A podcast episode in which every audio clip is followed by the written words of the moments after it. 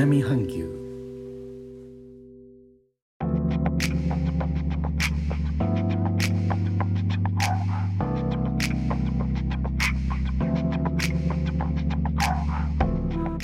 インドネシアから高野です。今日のジョクジャカルタは午後も良い天気となっております。近くのマンゴーの木で花が咲いているのが出てきました。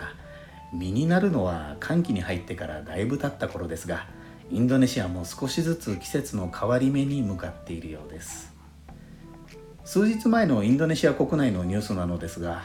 ジャカルタの通りでオンデルオンデルという人形をかぶって物乞いをすることを規制する取り締まるとの州政府の発表があったようです。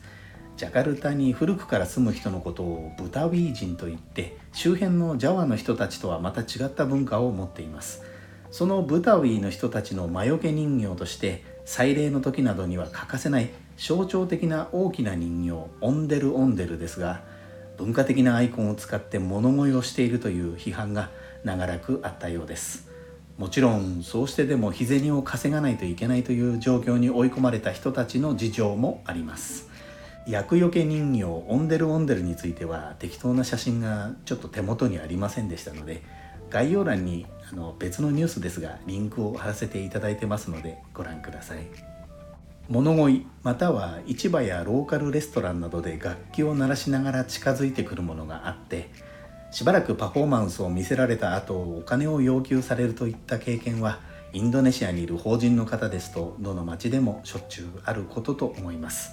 私が住んでおりますこのジョクジャカルタでも車を運転していて交差点で止まるとサムネの写真のようにお,、まあ、お金をくださいみたいな物乞いがたくさん姿を現します。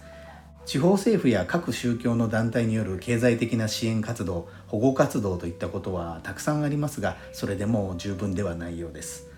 一方ではわざと子どもたちに物乞いをさせて集まったお金を巻き上げるといった反社会的なグループが摘発されることもあります。